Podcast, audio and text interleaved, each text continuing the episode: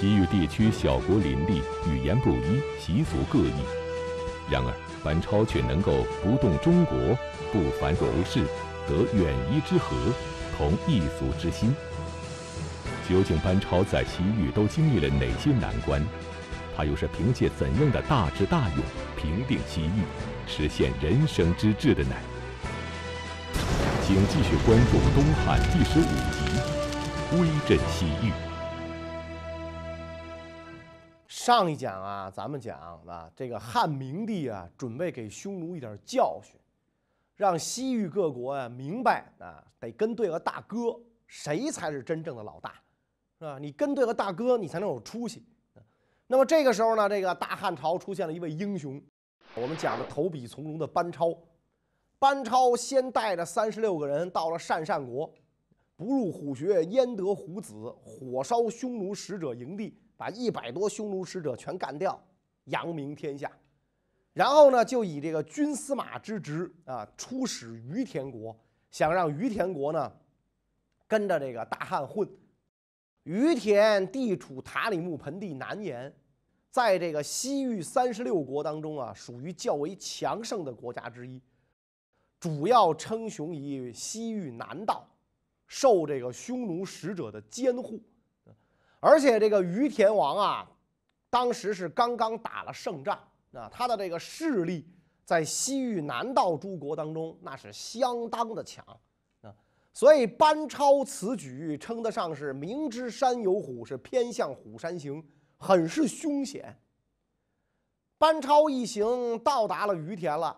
于田王根本就不拿他当回事儿啊，不尿他们，礼遇上非常的疏忽，啊，这个特别正常，是吧？毕竟人家这个于田王是跟着匈奴混的，啊，你班超是个汉朝使者，不把你抓起来交给匈奴，就算够哥们儿啊！你还想让好酒好肉是吧？伺候你，那不可能的。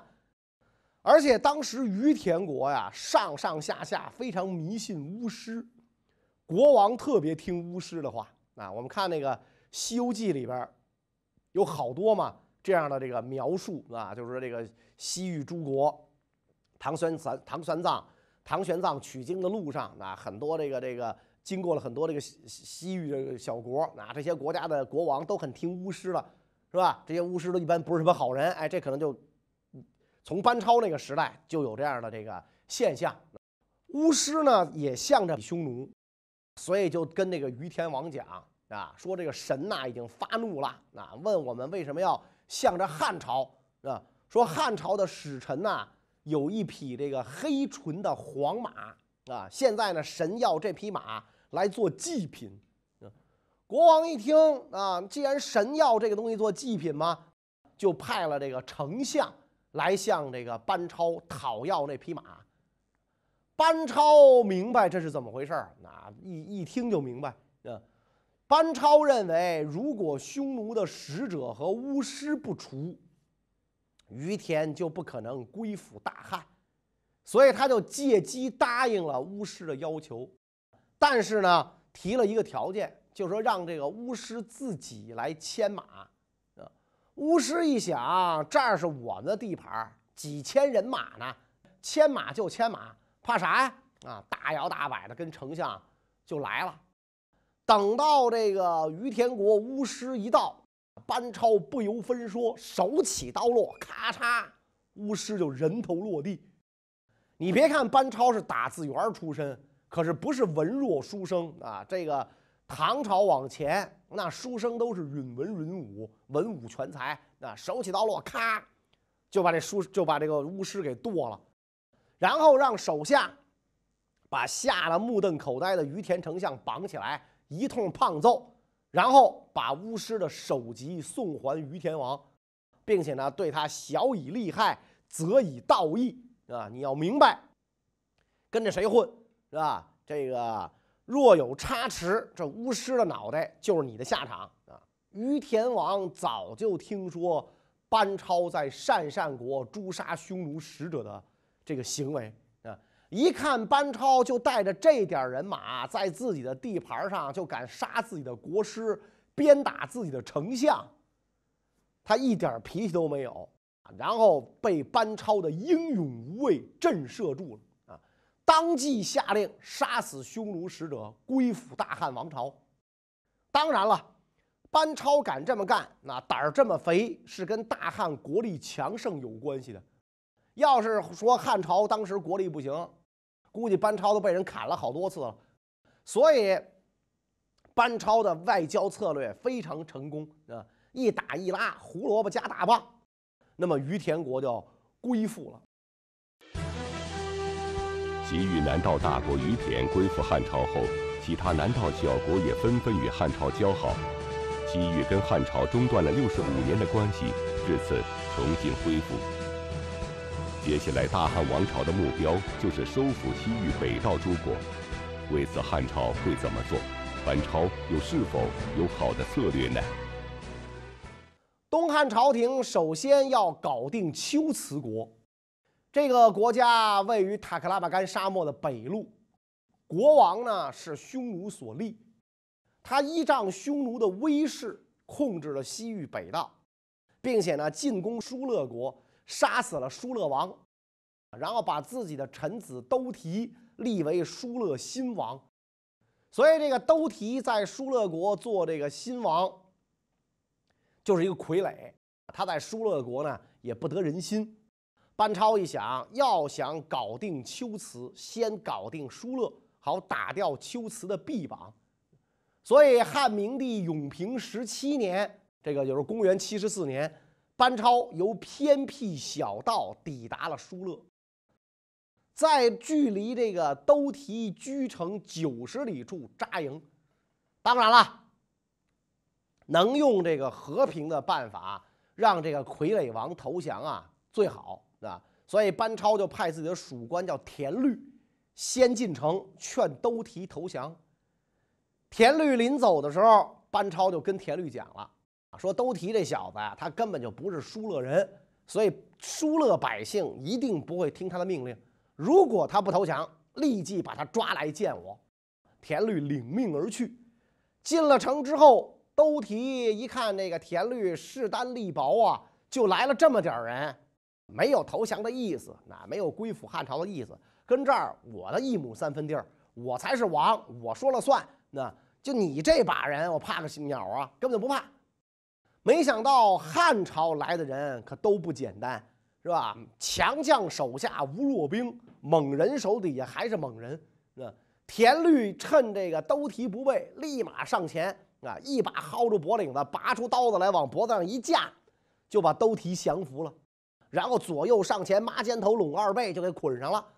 兜提左右的随从啊，谁也没想到，在王宫当中能出这事儿。汉朝的使臣这么愣啊，明晃晃的大刀片子架到国王脖子上，大家都傻了，一哄而散。全都跑了，那不但没有一个人上来解救人质，都跑了啊！田律急忙快马向这个班超报告，说这兜提这小子被我逮着了啊！班超立刻啊，这个这纵马狂奔，就赶到了城里边，召集全体疏勒文武官员啊，这个隶属龟兹王的罪行啊，然后呢，把前疏勒王哥哥的儿子，就是疏勒王的侄子，立为疏勒王。这个是自己人啊，是自己的本族的人呢啊，所以疏勒人民非常欢喜啊，解放了，那解放了是吧？这个这个没没没有这个这个班将军啊，就没有我们的新疏勒是吧？班将军是我们疏勒人民心目中最红最红的红太阳。到这个时候，疏勒国算是归附了，可是龟兹还没有归附。龟兹王对汉朝赶走他立的这个疏勒傀儡王非常不高兴，汉朝呢也想尽快把龟兹搞定，所以就在这一年的十一月，汉将窦固带兵出击匈奴，平定了车师等国，在这个西域啊重新设立了西域都护和戊己校尉。西域都护、务校尉、己校尉各带兵数百人。吞住车师，和在疏勒国的这个班超啊遥相呼应。班超虽然在西域驻兵，却没有获得西域的控制权。班超等驻扎部队时常会受到匈奴以及西域诸国的攻击。不久后，汉明帝驾崩，大丧期间，西域都护府被攻陷。随后继位的汉章帝便决定放弃西域，并命令班超归国。班超会怎样做？难道任凭多年经营的成果化为乌有吗？班超这一要走，疏勒举国忧恐。我们是仗着汉朝的威风和匈奴秋瓷对抗。现在汉将班超要走，这就是扔下我们不管了，那那我们肯定会被龟兹人灭掉啊啊！所以当这个班超要走的时候啊，有个这个疏勒国的都尉就讲了：“汉使弃我，我必复为龟兹所灭耳。诚不忍见汉使去，不忍心见你走，怎么办呢？拔刀自刎。”啊！班超一看，哟，这都出人命了，想不走，一想军命惶惶，怎么办呢？只好还得走，率部走到于田国，于田国王和百姓放声大哭，抱住班超的马腿儿，苦苦挽留，说：“我们依汉使如父母，诚不可去。”班超一看，走不了了，于田父老绝对不会让我东归。而且他也更想啊留在这儿，完成他意欲建功的宏愿，所以毅然决定不回汉朝，重返疏勒。啊当时的疏勒有这个两座城池啊，在班超走后又重新归降了龟兹，并且呢跟另一个小国联合起来大乱，所以班超捉捕反叛的首领啊。击破了这个反叛的小国，杀了六百多人，使得这个疏勒重新得到了安定。虽然是这样，但是这意味着班超以后要带领手下这几十个人在西域独自作战了。你这几十个人都得是特种兵啊，因为朝廷放弃西域的大政方针已经决定了。当时呢，在这个西域与汉朝为敌的主要是莎车、龟兹、燕齐这些国家，班超一方呢只有疏勒、于田等国，所以班超在头几年只能依赖疏勒和于田的力量，同时施展超强的外交能力，结交西边的大月支、康居，获得他们的支持和援助，击败了敌对势力，以疏勒为根据地。在西域牢牢站稳了脚跟！到了汉章帝建初五年啊，这个班超已经孤身在西域干了五年了。这个时候还他还没有忘记自己当初意图恢复西域的壮志，就给朝廷上书，建议朝廷把龟兹派到汉朝做人质的王子白霸封为龟兹王，以步骑兵数百人护送。让他同西域各国组成联军，数月到一年，就可以夺取龟兹，以夷制夷是计中最高明之计。微臣看到刹车疏勒，土地肥沃广袤，牧草茂盛，牛马成群，不像敦煌鄯善一带啊，这个寸草不生。所以用兵无需消耗中原物资，粮秣能自给自足啊。而且呢，现在这个。孤温、孤墨、温宿两国国王也是龟兹王委任的。那他们跟这个本国人既不是同种，又相互厌恶敌对，迫于形势而已。如果我们出兵攻打，一定国人会归降。这两国要是归顺了大汉，那么龟兹就不攻自败。所以微臣恳请陛下把我的奏章交付朝中公卿讨论。如果有可行之处，微臣死而无憾。微臣有幸得到神灵保佑，我希望我自己啊不要先倒下去，愿意亲眼看到西域归顺，向祖庙、向天下告捷。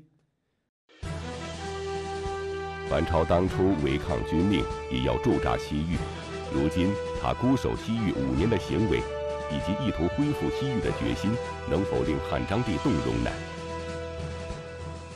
这么一封文书是言辞可切，入情入理，而且条分缕析，一二三四，奏书呈上。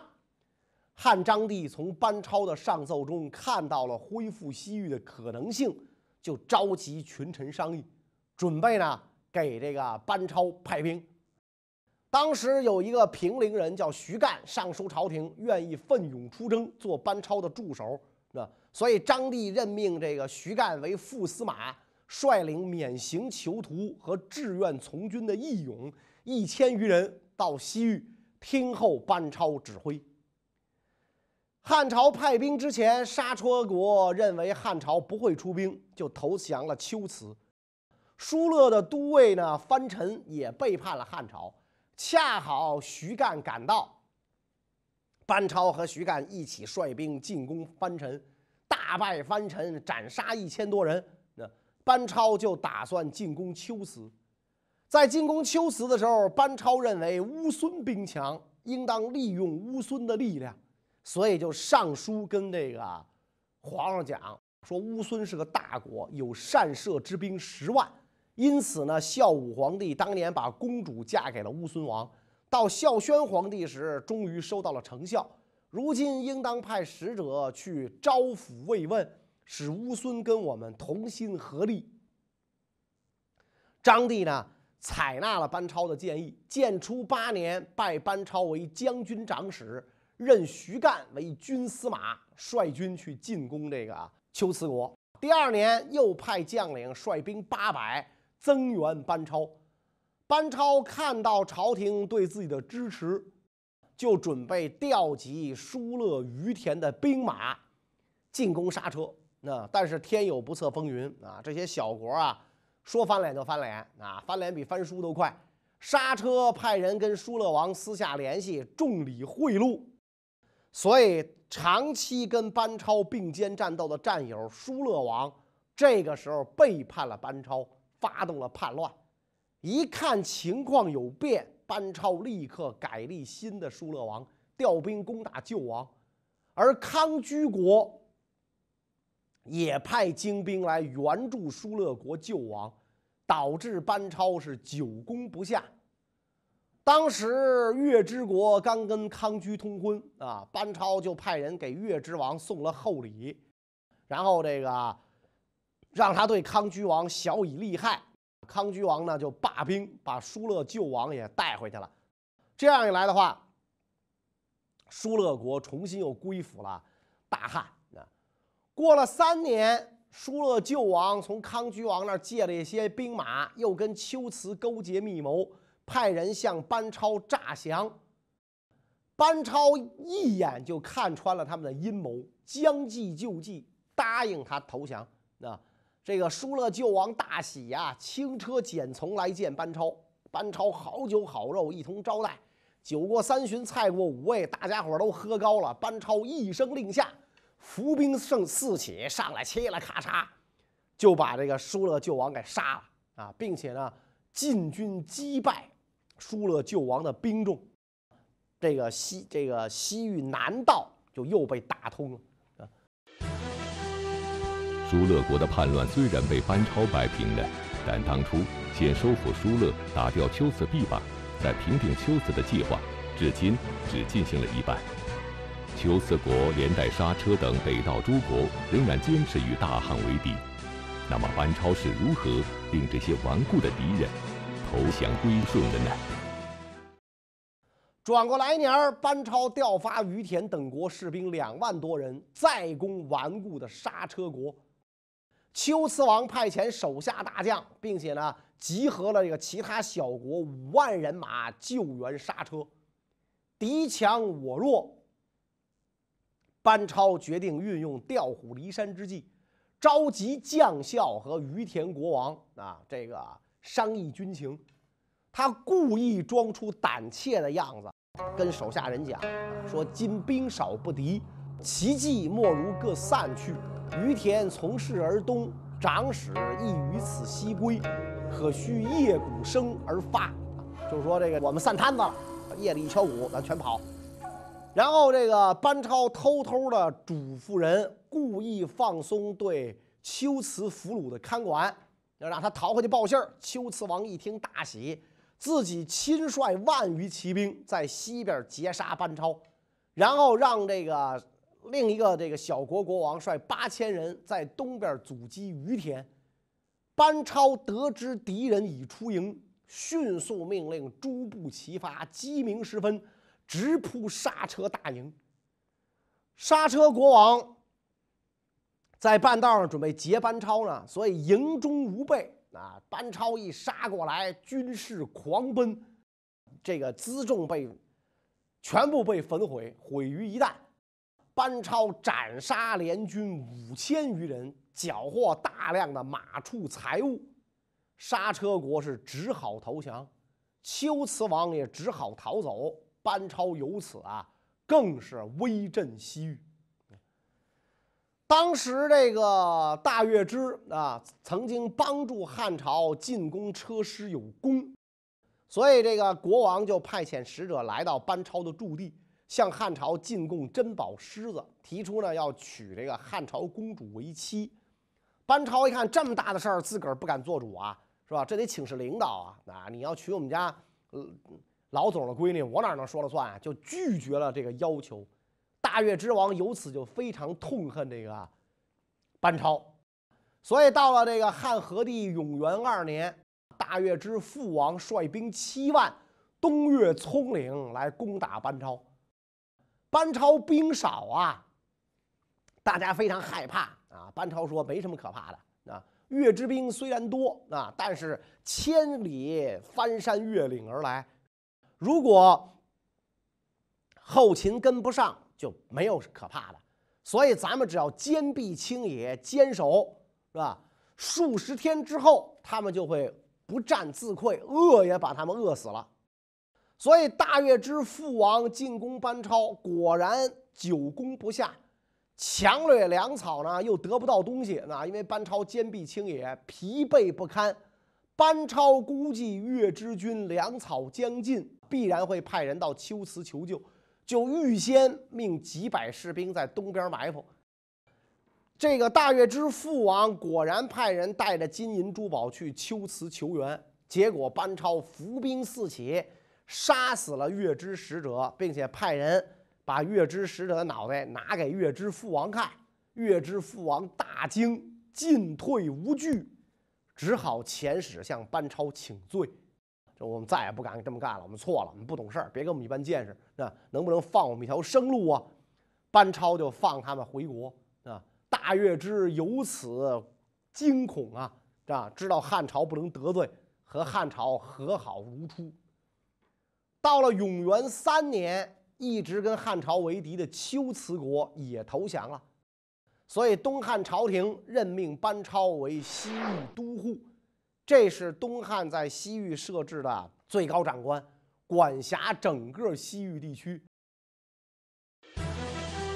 班超虽然获得了统辖西域全境的权利，但在西域诸国中，仍然有燕齐等数个小国并未归附大汉。班超会如何对付这最后的敌人，实现立功异域的毕生理想呢？汉和帝永元六年。班超调发秋辞善善八国联军七万多人，进攻燕齐等三国。派遣使者通告三国国王，都护来者欲镇抚三国，既欲改过向善，以遣大人来迎，当赏赐王侯以下，势必寄还。今赐王彩五百匹。燕齐王一看，人家先礼后兵，还送来五百匹彩绢，那。因此，这个这个呃，燕齐王呢就派人送来牛酒来迎接班超。班超就指责这个使者说：“汝虽匈奴世子，而今秉国之权，都护自来，王不以时迎，皆汝罪也。”班超的手下啊就劝人啊就劝他啊杀了这个燕齐王的这个使者啊。班超不同意啊。而且呢，还送给燕齐王使者不少礼物，放他归国。燕齐王叫广啊，一看自己手下人没事儿，这个看来班超也不是那么不讲道理，就亲率高官到这个边境迎接班超，奉献礼物啊。但是呢，他并不想让班超进入他的国境，一从班超那儿返回啊，就下令拆掉国境山口的围桥啊，这样的话你就甭想进入我的国境。但是班超从别的小路进入了这个啊燕齐国啊，在距离王城二十里的地方驻扎下了部队。燕齐王广一看班超突然到来，大惊失色呀，是吧？就想逃入山中顽抗。